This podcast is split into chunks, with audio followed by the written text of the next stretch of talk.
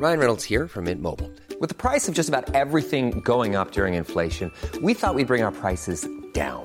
So to help us, we brought in a reverse auctioneer, which is apparently a thing.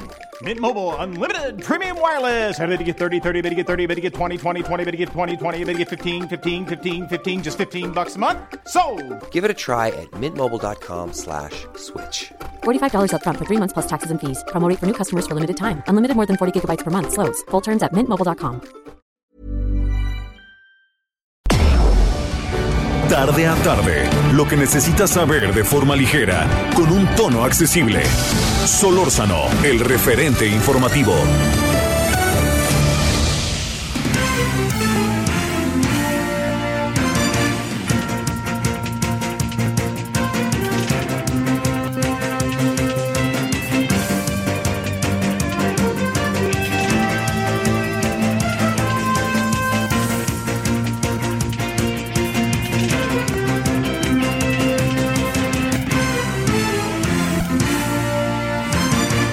Buenas tardes, 17 horas eh, en la hora del centro, día de la semana, mm, jueves, jueves 30 de septiembre. Le agradecemos que nos acompañe como todos los días. Aquí andamos con los muchos temas del día. 98.5 de FM, Heraldo Radio, en nombre de su servidor Javier Solórzano y de todos los que hacen posible la emisión, le damos la más cordial buenas tardes, ¿no? Que es tarde de jueves.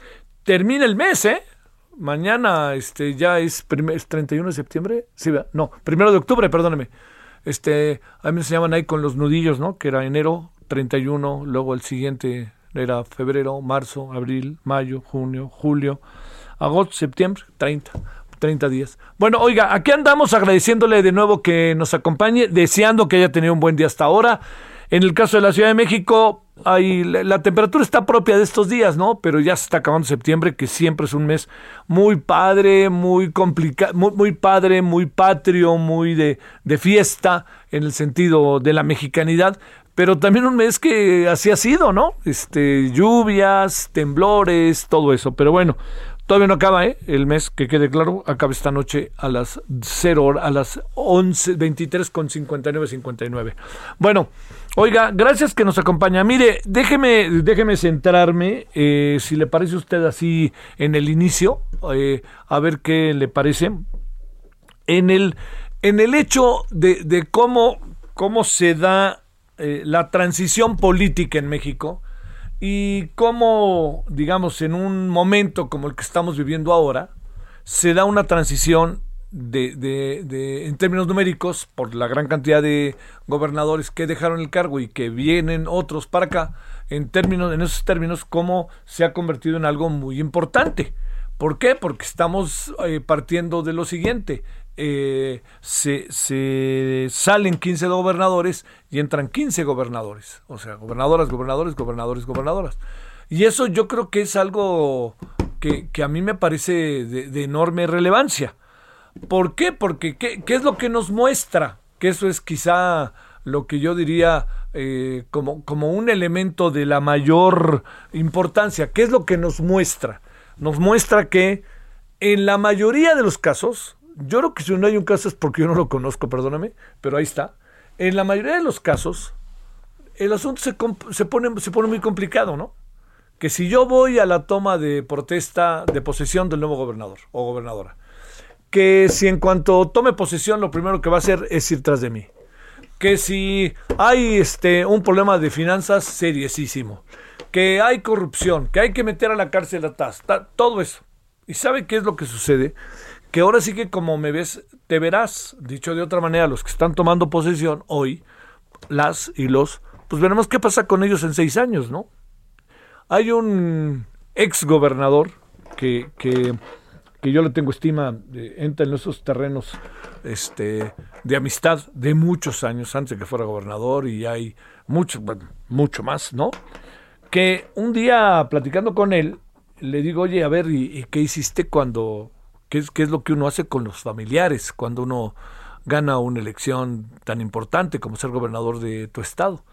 Y él me decía, mira, cuando uno gana las elecciones, uno pues tiene una emoción verdaderamente mayúscula, pero a uno le pasan por enfrente algunas cosas que es eh, relevante, importante no perder de vista.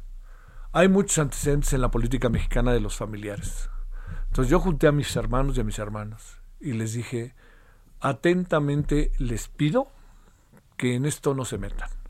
Si alguno de ustedes sé que en, mi nombre o en nombre de mi gobierno está eh, usándolo para conseguir algún tipo de beneficio o para llevarse una tajada, sepan lo que si me entero los va a meter a la cárcel, aunque sean mis hermanas y mis hermanos. Lo que pasó en ese momento fue que se dio un incidente, pero el incidente se atajó, no por la voluntad del hermano, sino por la voluntad del gobernador. Y entonces al atajarse ese incidente, le dijo, devuelves la lana y la colocas acá y lo que te dieron, no, oye, pero es que yo quería para una casa, para lo que tú quieras, no me importa, devuelves la lana. Y le dijo, y no te vuelvas a meter, y yo te pediría, salte del Estado, vete a vivir a otro lado. No, yo te ayudo y vete a vivir al Estado circunvecino y vete con la familia y vete con mis sobrinos y ponlos ahí. Bueno, esas cosas se dan en cualquier parte del mundo, pero usted y yo sabemos que hay países, el nuestro, que son muy proclives a presentarse. Se presentan con mucha facilidad. Ahí están, así le diría, eh, ahí están presentes constantemente. Entonces, cuando le planteo yo este asunto, esta es una de las áreas. Son herencias a veces malditas. ¿Por qué? Porque vea usted el caso de Colima. El gobernador de Colima no tenía cómo pagar el último mes. Entonces, pues le tuvieron que prestar del centro. Y si la federación presta, cobra. Y cobra de muchas maneras. No solamente usted piensa que cobra el dinero como, por, como tal, mangos. Todo lo contrario. Y si uno no se lleva bien con el presidente, como le ha pasado a varios gobernadores que son de partidos distintos al presidente y que el presidente además los trae en la mira a muchos porque dice que este es el centro más desarrollado y desatado de la corrupción y muchas ocasiones lo peor es que el presidente tiene la razón pues entonces, ¿qué es lo que acaba sucediendo? Lo que acaba, lo que acaba sucediendo como un hecho regular es que todo lo que pasa en torno a los gobiernos que dejan, o sea, los gobiernos, los gobiernos que salen, es una herencia la que dejan que pasa por indistintas cosas. Una de ellas, muy importante, pasa por la corrupción, pasa por los problemas de finanzas, pasa por la falta de transparencia, pasa por los negocios y pasa por los familiares. Entonces, cuando llega alguien, en la mayoría de los casos es cosa de que le rasque para que diga, pues, ni darle vuelta. Pero ¿qué es lo que sucede seis años después? Que el que llega hace lo mismo y lo mismo. ¿Qué es lo que hacía? No, no es que hicieran diferentes las cosas, pero ¿sabe qué, qué le daba matices a las cosas? Y en los últimos años tuvimos en verdad una, una circunstancia que a mí me parece de enorme, de enorme relevancia.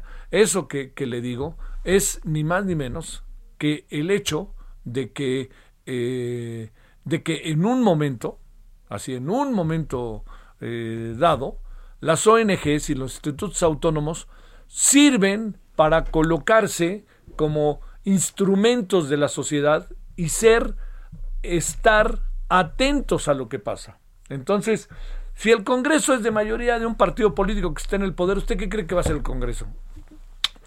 A sus órdenes, jefe.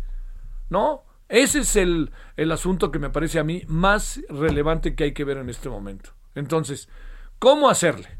Ya sabemos que las cosas en este momento están en todos los gobiernos rascándole al pasado. Y le rascan pues, también para, para poder saber qué pasa, pero también sabe para qué le rascan, pues para echar agua a su molino, ¿no? Entonces, al final de la historia, lo que le quiero decir respecto a esto es que vamos a vivir, yo espero que no mucho rato, diferentes gobiernos que están entrando y que esos diferentes gobiernos que están entrando, lo que vamos a vivir con ellos, va a ser un máscara contra cabellera y no dude que al rato en menos de tres meses órdenes de aprehensión y que todos los que salieron y las que salieron lo primero que traigan en la bolsa, ¿qué cree que es? Pues un amparo, antes de que me metan al tambo. Es muy difícil ese proceso de sucesión, es muy difícil poder echarse a andar el gobierno luego, luego desde el primer día y no tener que pasar un año en que ordenan y organizan las cosas. Pues se supone que para eso es el tiempo de transición, pero el tiempo de transición, por ejemplo, en la Ciudad de México, pues los, este, algunos alcaldes se han hecho oxisos, ¿no? se han hecho ahí como que la Virgen les habla. Algunos hasta dejaron el cargo. Y entonces, ¿qué es lo que sucede? Que cuando los que ganaron quieren saber que cómo está la caja, no hay manera de saberlo, porque pues no, bueno, ya, no, ya llegará el día total, yo me voy el primero de, de octubre y que les vaya bien. Y no va por ahí, no va por ahí. Entonces, si se hacen gobiernos oscuros, carentes de rendición de cuentas, sin transparencia, eh, eh, opacos y además de todo cargados de hechos de corrupción, es muy difícil que la transición sea sana. Entonces, ¿cómo hacerle para llegar a ese momento de la transición que fuera de manera diferente? Pues de la misma manera en que se debe de gobernar, de manera diferente. Bueno, todo esto se lo cuento porque pues ya hemos visto, el Heraldo hace dos días, el impreso sacó algo al respecto que me llamó mucho la atención, ¿no? Sobre el tema de la rendición de cuentas y cómo dejan los gobiernos. Y también aquí lo comentamos, creo que hace una semana. Pero digamos, lo que quiero decir es que todos en sociedad somos muy conscientes de eso, ¿no? De cómo fregados hacerle para que un gobierno que eh, sale, eh, salga lo mejor posible. Son las prácticas del buen gobierno pero sale invariablemente raspado y en algunos casos raspadísimo. ¿Usted qué cree que pase con el gobernador de Colima? ¿Qué cree que pase con el gobernador de Michoacán? Oiga, y otros, ¿eh? Llaman, le mandaron dos o tres mensajes por ahí al gobierno incluso de Sonora. Pero el de Nayarit no va a pasar nada porque ya hasta el presidente lo llamó, entonces ahí ya, vaya usted a saber si las cosas estuvieron bien o mal, pero ya lo llamaron. Y el gobierno de Colima, otro tanto, ¿no? Pues este, en los últimos dos meses no tenía cómo pagar la nómina, le dieron el dinero al centro y ahora ya lo traen en la mira, ¿no? Entonces, habrá que ver ahí qué es lo que sucede, este, porque tampoco se vale medir las cosas en función de la relación buena o mala que se tengan con el Ejecutivo, ¿no?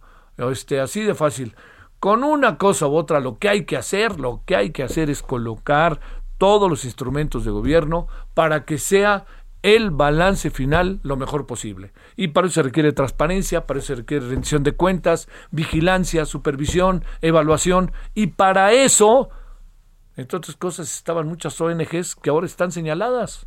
Estaba el INAI al que ahora le quieren quitar dinero. Todo eso formaba parte de prácticas que son muy saludables para el buen gobierno. Entonces, demos de vuelta y pensemos, ¿no? Pero digamos, todo esto que está por venir, ouch, diría yo, pues va a ser interminable. Va a ver usted. Aquí le vamos a dar una noticia que en un mes, ¿no? Oiga, fíjese que el gobierno de tal estado, pues el gobernador, y ya empiezan a agarrar, y lo agarraron con esto, que porque su tía y no sé qué, y tenía, pues como lo que estamos viendo ahora. ¿Qué es el confuso caso Lozoya? Algo de eso. ¿Qué son ¿Qué es lo que va a pasar con el caso de Colima y Michoacán? Por ahí va. ¿Qué es lo que va a pasar con Tamaulipas? Por ahí va. Todos los gobernadores de Tamaulipas les va mal. Ex gobernadores. Bueno, yo ahí le dejo todo eso para que lo reflexionemos y lo pensemos, que a mí me parece que es este mucho, muy importante. Bueno, punto y seguido. Hay muchos otros temas. Traemos el tema de los científicos que no para. Me parece que hay un nivel de, de, ya de encono en las redes, marcadísimo sobre el tema, lo alcanza uno a apreciar de una manera clarísima, ¿no? Desde aquellos que dicen, yo aquí no veo ningún problema sobre la ciencia, veo un problema de corrupción, negocios. Entonces, pues ahora sí que dime dónde andas y te diré que tuiteas, ¿no? A mí lo que me parece grave es que eh, la condición de los científicos en México no es que los científicos entiendan de todas, todas, y todos somos amigos y así más fuerte poder cantar, nada de eso. Lo que sí es cierto es que tienen espacios y que si, como lo decíamos ayer y lo hemos venido diciendo, si de casualidad, no, no de casualidad, déjeme plantear, déjeme verbalizarlo de otra manera. Si hay elementos para meter a la cárcel a alguien, hay que hacerlos. Pero si lo que se quiere es a través de ello colocar una circunstancia y un escenario en que cambien muchas cosas sobre la ciencia porque quiero tener la ciencia a favor del régimen, quiero tener la ciencia a favor del señor, del, actual gobierno, etcétera, me parece que no vamos a llegar a ningún lado. Porque en seis años las cosas serán diferentes. Perdóneme en tres. Porque le, le recuerdo, ¿eh? al presidente a partir de mañana le quedan tres años. Recuerde que él deja el poder el primero de octubre. Hubo un cambio constitucional. Bueno, pues con todo eso aquí andamos agradeciéndole profundamente que nos acompañe. Yo en verdad deseo que haya pasado hasta ahora un buen día jueves. Se acerca el fin de semana, se acaba ya el mes de septiembre. Entramos a un mes en donde hay pocos días de asueto, ¿eh? no se los ande buscando. pero es un mes que nos acerca a una de las festividades que a mí, el, ahora sí que como diría Catarela, el de Monte Albano, a mí personalmente en persona es la que más me gusta, que me estoy refiriendo eh, al tema del Día de Muertos. ¿no? que me gusta muchísimo. Bueno, y además va a haber muchas cosas, porque la primera semana después del Día de Muertos está el Gran Premio, ¿no? Y luego hay la selección mexicana va a sufrir varios partidos, va a sufrir, ¿eh? no dije que va a tener, va a sufrir, va a ver si no. Y luego tenemos también este, las tomas de posición en la Ciudad de México. Y va a ser un mes con muchas cosas. Tenemos el 12 de octubre que a ver qué fregados acaba pasando, ¿no? Este, qué, fregados acaba pasando allí en el, en el, este, en el, en el, el, 12 de octubre con todos, con todo lo que estamos echados a andar. Así que bueno, se termina septiembre, pero empieza el noticiario. Bueno, vamos a empezar. Solórzano, el referente informativo.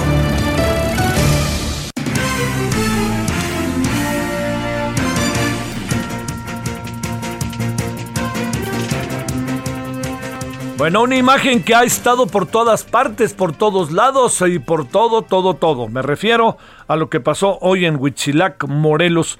Guadalupe Flores, ¿qué fue lo que pasó? Tú danos los detalles.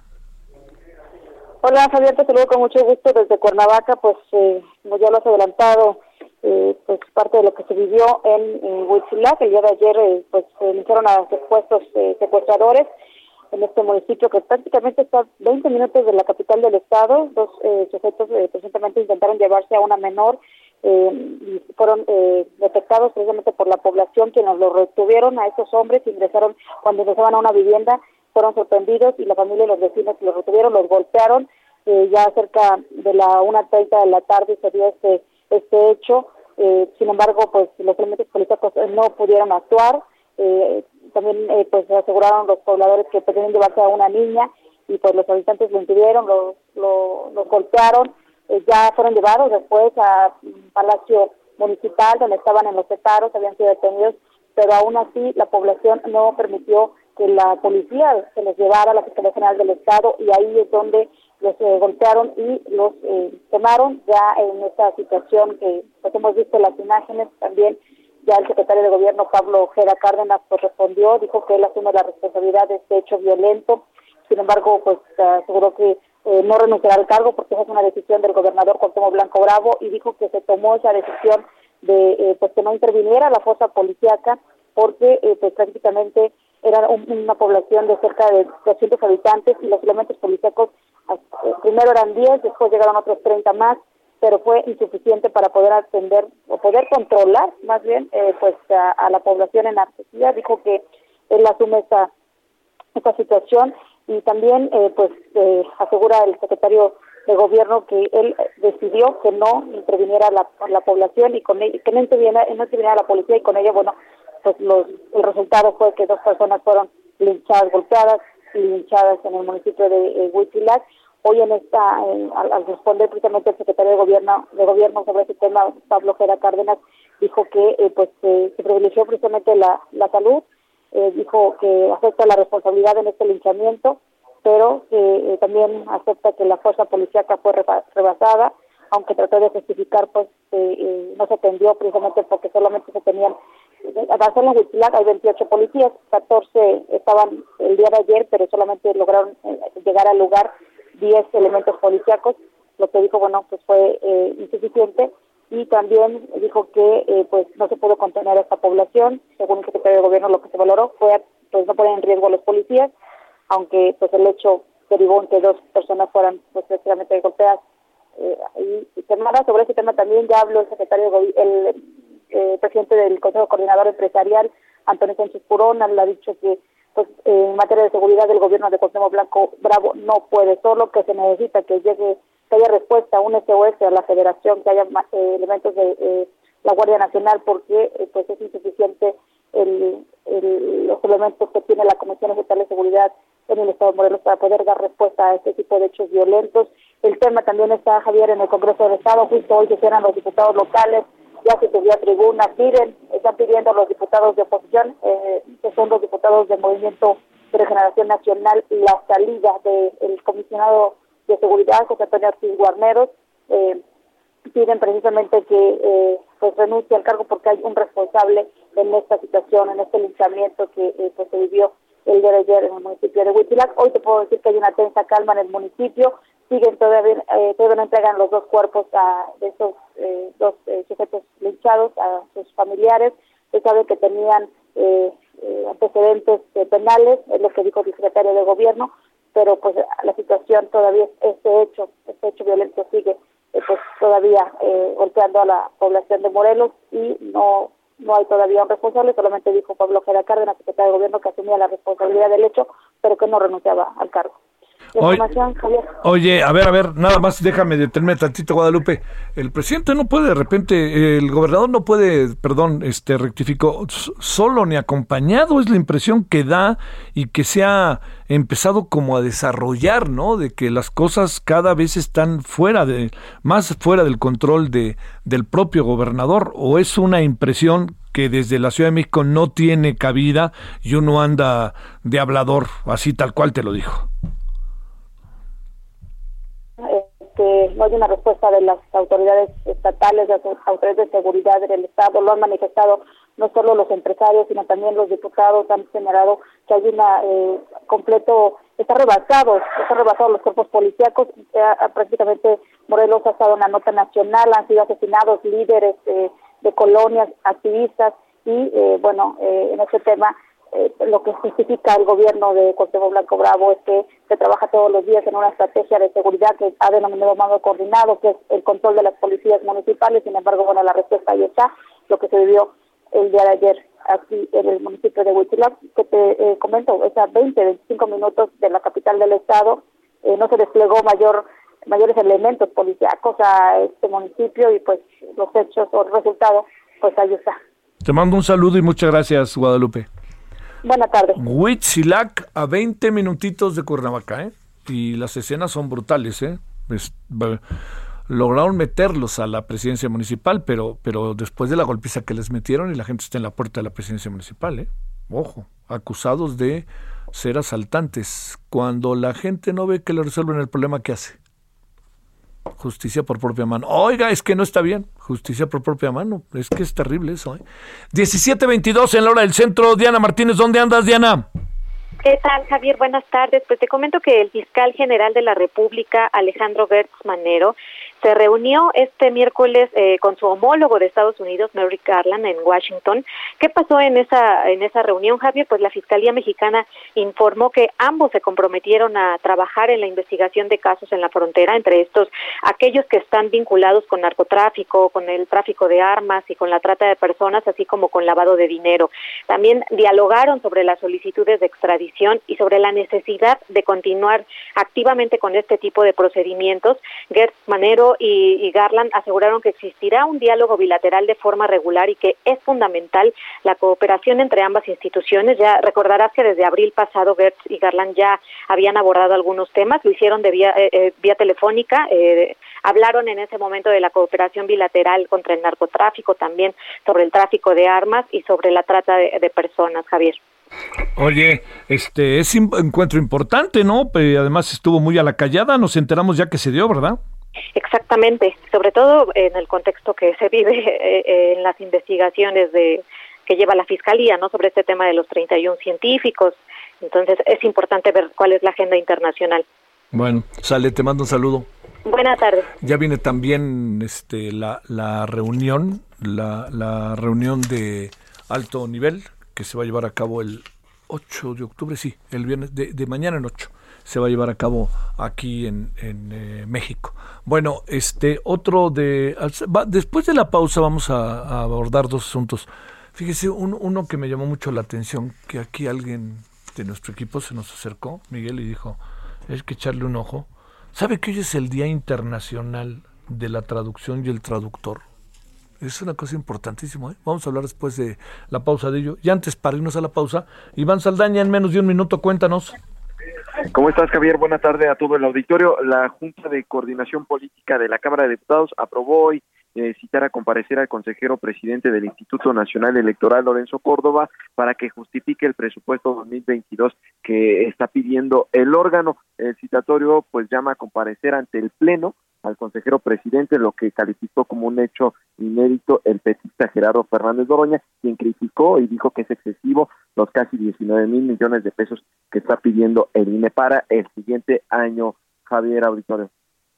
Bueno, oye, este será eh, una comparecencia de aquellas, ¿no? Ya ni hablamos, ¿no, Iván? Ahora sí que vayan comprando palomitas, ¿no?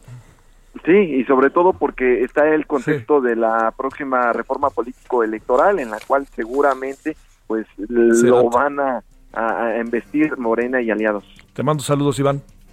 Buenas tardes. Pausa.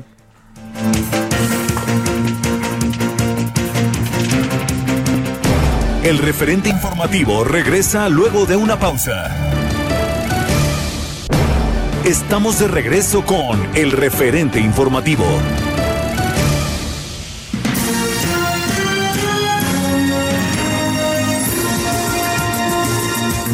Recorrido informativo. Desaparece estructura del Fondo Mixto de Promoción Turística de la Ciudad de México. El fiscal general Alejandro Hertz Manero se reúne con su homólogo estadounidense. En Reino Unido, ejército conduce pipas y combate escasez de combustible en gasolineras. Volcán Kilauea en Hawái hace erupción. Riña deja más de 100 muertos y 50 heridos en penal de Guayaquil, Ecuador. CEPAL advierte que cambio climático impactará en México. Ingresos caerán 5.56% para 2030. Congreso de la Ciudad de México busca evaluar su propio desempeño. Banjico eleva 4.75% la tasa de interés y también su expectativa de inflación. Esperamos sus comentarios y opiniones en Twitter. Arroba Javier Solórzano. Arroba Javier Solórzano. Imagine there's no heaven.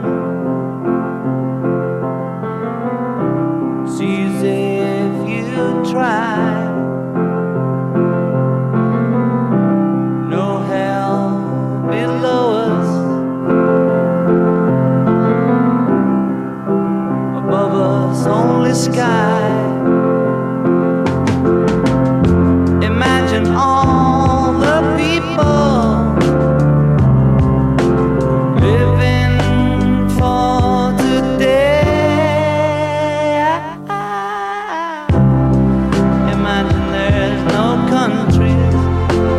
Bueno, siempre es un gusto, no sé qué piensa usted, escuchar al maestro John Lennon y cualquier pretexto es bueno, ¿no? Bueno, el pretexto ahora se debe a que se dio a conocer que hay una grabación inédita de John Lennon que fue vendida en cuánto cree usted?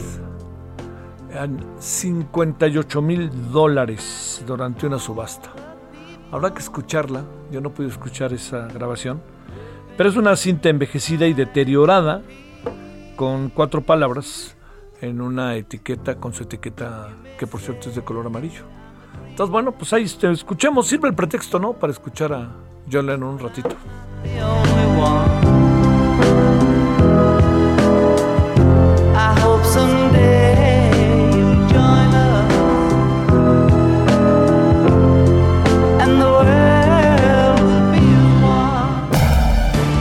Solórzano, el referente informativo.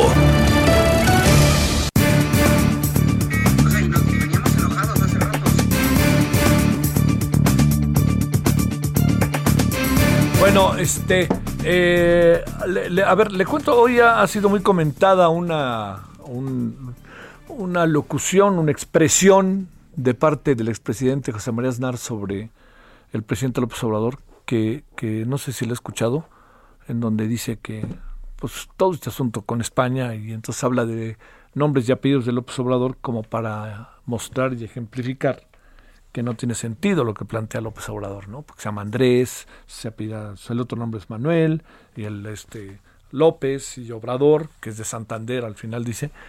Yo le diría que, pues si se trata de poner a debatir, señor Aznar, por ahí no va. Yo creo que equivocó su, su rumbo. Si lo que quiso es poner en ridículo al presidente, ni lo puso en ridículo. ¿no? Así, digo, se reirá el público que tenía pero el asunto pareció un poco un cuanto tanto racista incluso, ¿no? No, no, no, no me acabó por gustar, pero bueno, entiendo que cada quien tiene su perspectiva, pero a mí no, no me gustó y a mí no me gusta que se metan contra el presidente de ciertas maneras. Bueno, vámonos a las 17.34 en hora del centro. Es un enorme gusto escuchar a Antonio Lascano, biólogo y científico mexicano especializado en biología evolutiva y divulgador de la ciencia. Querido Antonio, ¿cómo has estado? ¿Cómo ves las cosas? Eh, Javier, buenas tardes. Eh, pues mira, yo estoy muy preocupado porque creo que hay un problema de fondo y es que en términos institucionales tú no puedes tener a la representante del Estado mexicano eh, enfrentada como se ha enfrentado con la comunidad científica. Ya olvidémonos de los detalles y demás, ¿no? Eh, la brecha que existe no le conviene a la nación, no, no conviene al, al aparato científico y demás, ¿no? En términos de la Fiscalía General de la Nación, yo creo que lo que no se puede permitir es que se esté condenando a priori a unas personas como lo hizo en su momento el doctor Gersmanero sin tener las pruebas muy claras. Yo creo que un principio con el que tiene que funcionar el aparato de justicia con el que tenemos que funcionar todos es que a menos de que sean delitos o faltas infraganti, todo mundo es inocente hasta que no se pruebe lo contrario. Y luego lo que me parece terrible es eh, la manera en que el presidente, que debería estar por encima de estas cosas, atiza el fuego con una serie de declaraciones que están haciendo que para mucha gente ahora ser científico es ser el equivalente a corrupto o ser este un narco como la gente decía hace 20 años ah es muy rico seguramente es este es político no no pues, esas cosas no no no se pueden permitir. Yo creo que que afortunadamente eh, el ministro Saldívar eh, dijo una hizo un pronunciamiento muy claro. Eh, creo que el juez ahí hay una serie de sutilezas legales que a mí se me escapan por supuesto pero el juez que por tercera ocasión rechazó o segunda ocasión y no aceptaban una tercera en fin rechazó la acusación yo creo que están obrando correctamente, pero la verdad es que no solo las 31 personas, donde hay científicos, hay exfuncionarios, sino muchos colegas, incluso estudiantes, sienten que tienen una espada de Damocles pendiendo sobre su cabeza, cosa que es absolutamente inadecuada, ¿no?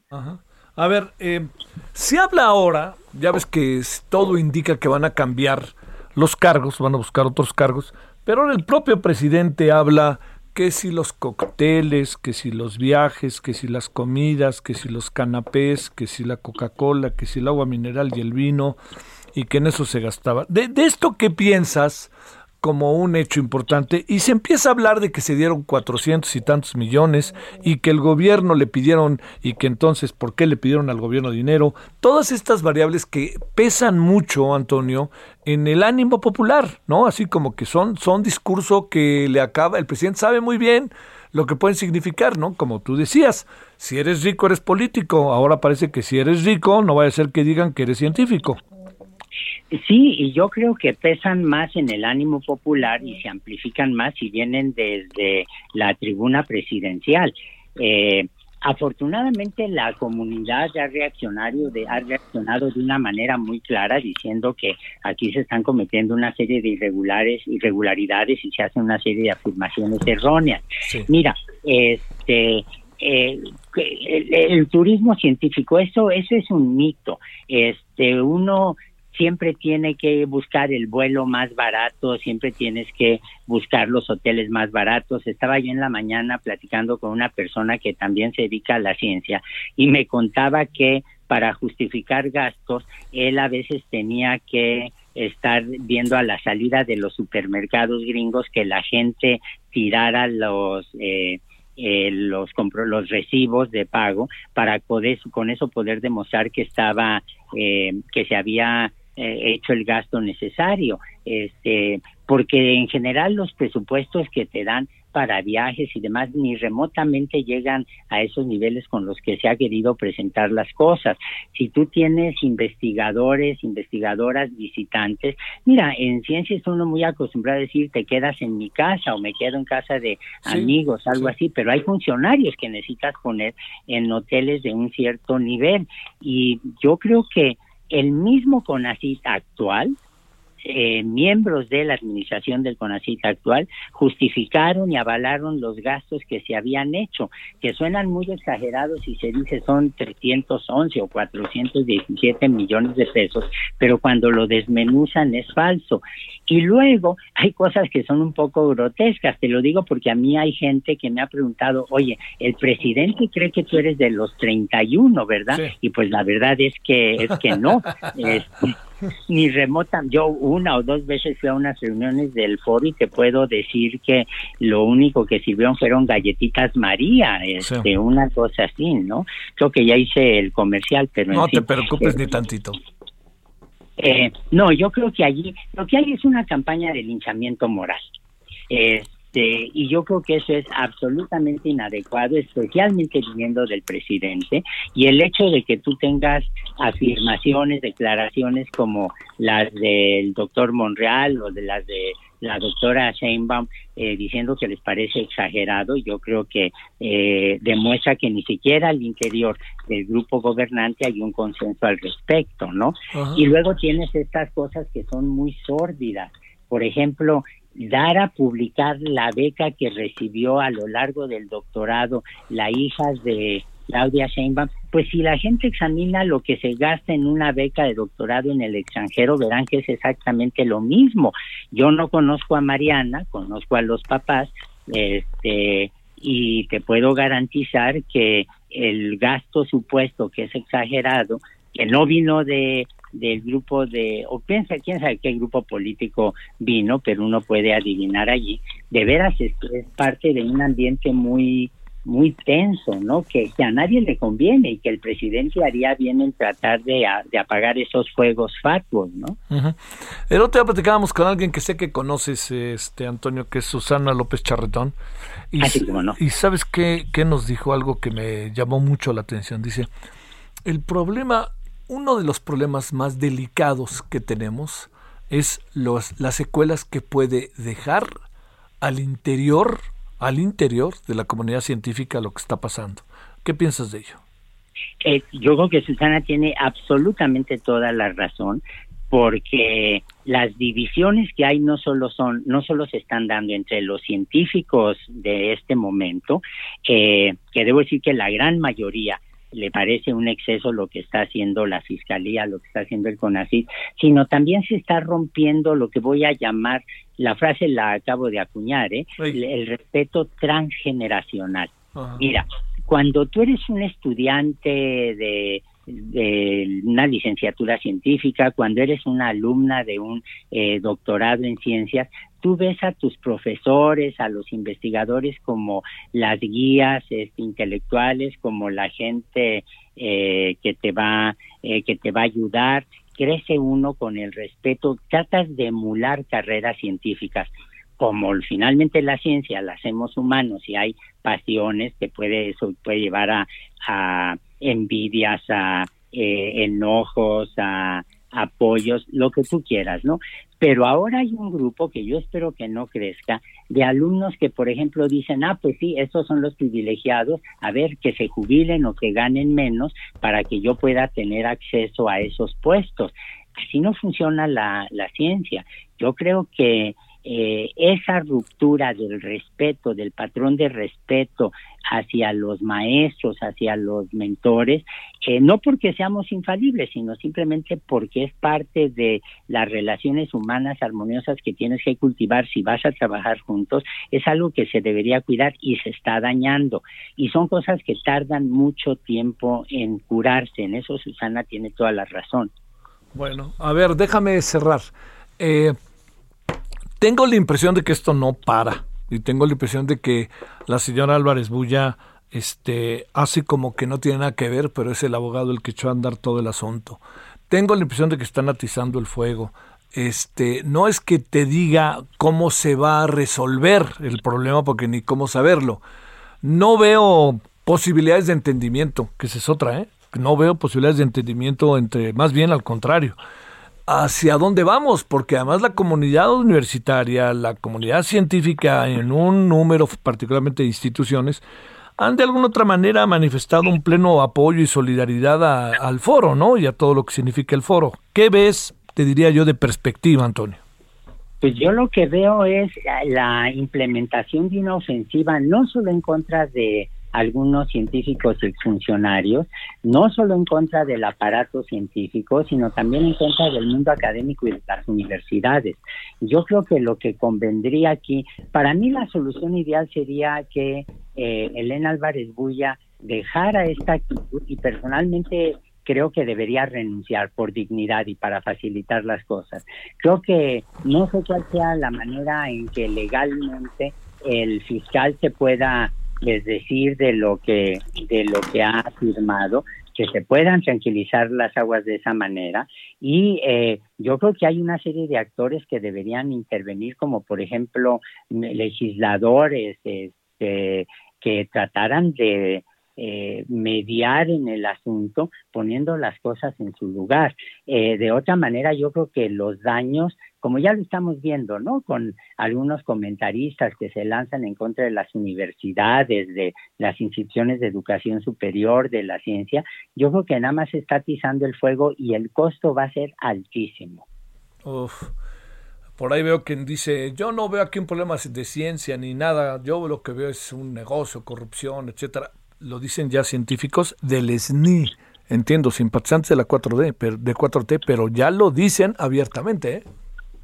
¿eh? Sí, este, pero yo creo que todo esto ha sido catalizado por la actitud primero de la doctora Álvarez Bulla, que a mí me recuerda mucho esa caricatura de fantasía de Walt Disney, el aprendiz de brujo, ¿te acuerdas? Sí, muy bien, muy bien. Este, con música de Borjak, en donde se le escapa de las manos una situación por no saberla controlar, por no saber ser mesurada. Veo una actitud totalmente desaforada de parte de el doctor Gersmanero, cuando uno esperaría que precisamente el fiscal de la nación fuera más equilibrado. Y eh, la gente tiene que darse cuenta, por ejemplo, que en las evaluaciones que se hacen en el SNI, la manera en que se otorgan presupuestos, si esto se hace por evaluación de pares, tú tienes la transparencia garantizada. ¿Quién está destruyendo esa evaluación de pares? ¿Quién, ¿Quién le está sesgando? La doctora Álvarez Bulla. Oye, pero perdóname, Antonio, para cerrar. ¿Tú crees que va a renunciar la doctora Álvarez Bulla? ¿Tú crees que el presidente le va a pedir la renuncia? Al contrario, ¿no? La va a ratificar y ratificar, ratificar y van a inventar que ya tenemos vacuna patria y ya tenemos respiradores, ¿no?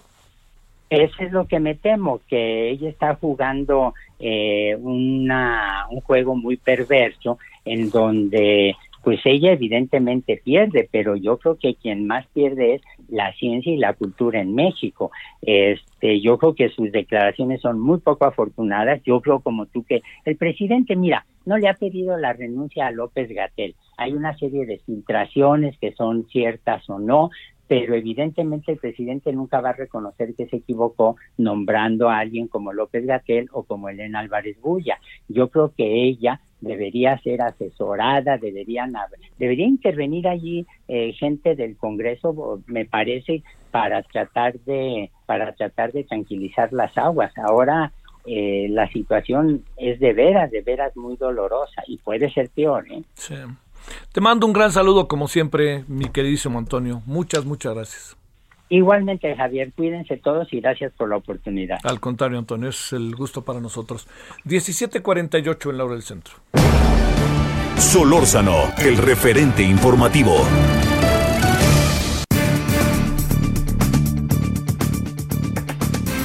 Roberto Rueda Monreal es escritor y traductor literario, vocero y miembro de la Asociación Mexicana de Traductores Literarios. ¿Cómo estás, Roberto? Muy buenas tardes. Hola, muy buenas tardes, Javier. ¿Cómo estás? Muy bien aquí. Aquí escuchándote con, con, atención y un honor haber escuchado también al doctor Antonio Lascano. Bueno, en una de esas hasta tradujiste un libro de él, y, ¿verdad? Y no, no, no nos lo vas a contar. Oye, Roberto, ¿qué hace? A ver, ¿Por qué, primero, por qué hoy es el Día Internacional de la Traducción y el Traductor? ¿Qué fue lo que pasó? ¿Cómo, cómo decidieron hacer esto?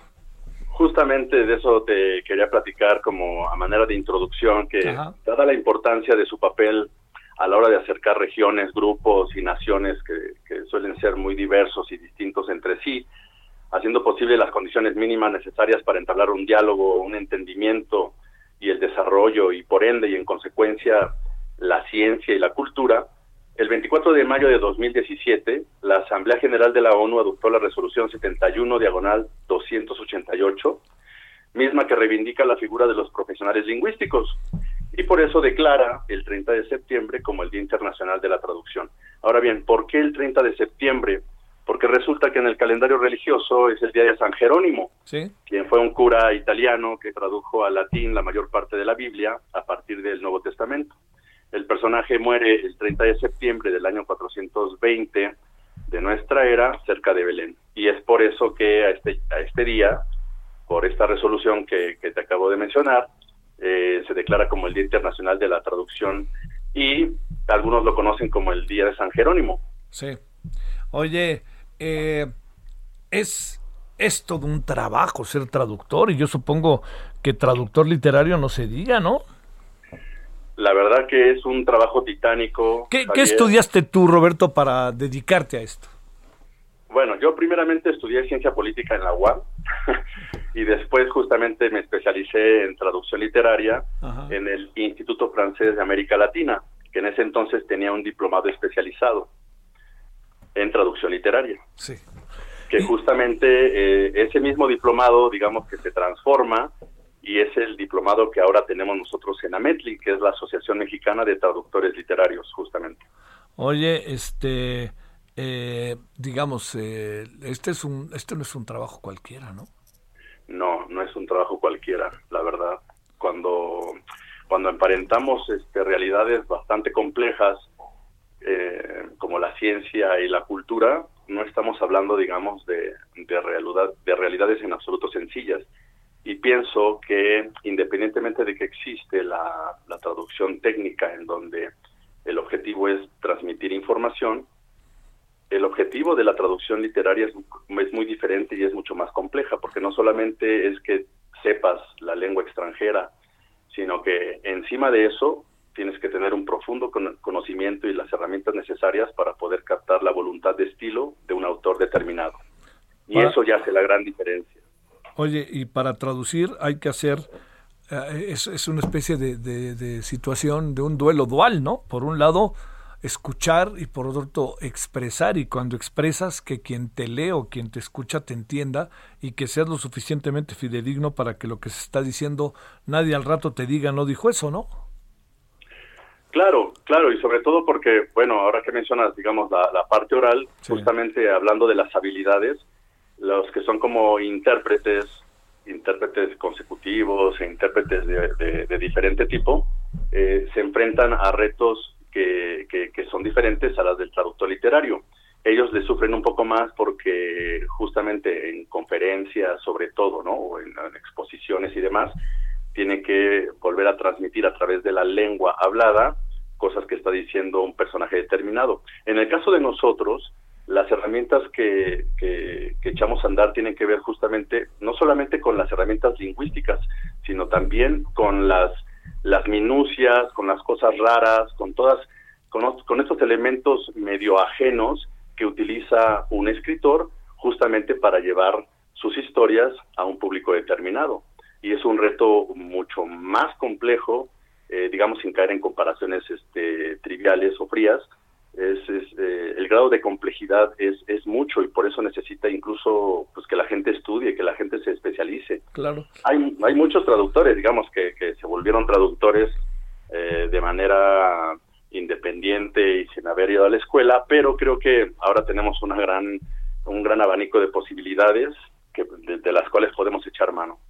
¿El aprendizaje de idiomas les ha quitado chamba a ustedes? Así ya sabes que de repente ahora ha proliferado la idea de aprender sobre todo inglés. Este, ahora está de moda el chino también, ¿verdad? Ah, pues este, ¿Eso ha pasado algo o no? Lo que pasa es que no, digamos que no es una competencia propiamente dicha, porque el aprendizaje de las lenguas justamente es como una etapa previa y yo diría que hasta una etapa mínima de lo que es la especialidad de un traductor literario. Casi todas las especialidades, o por lo menos en el diplomado de la Asociación Mexicana de Traductores Literarios, de lo que se necesita previamente es que tú ya sepas la lengua. Entonces, no, no es competencia, sino que más bien es un requisito para que la gente pueda especializarse posteriormente en la traducción literaria.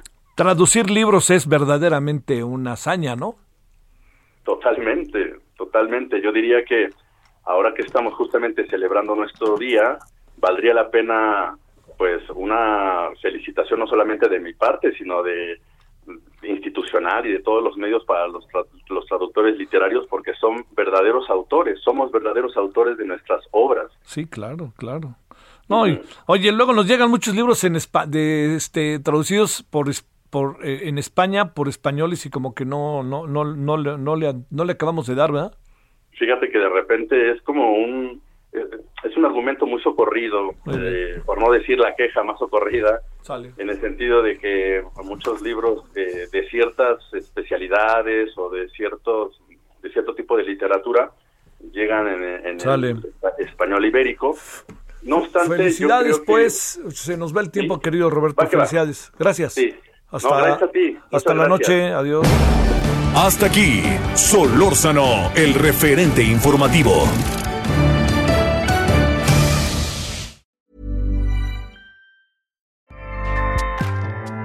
ACAST powers the world's best podcasts. Here's a show that we recommend.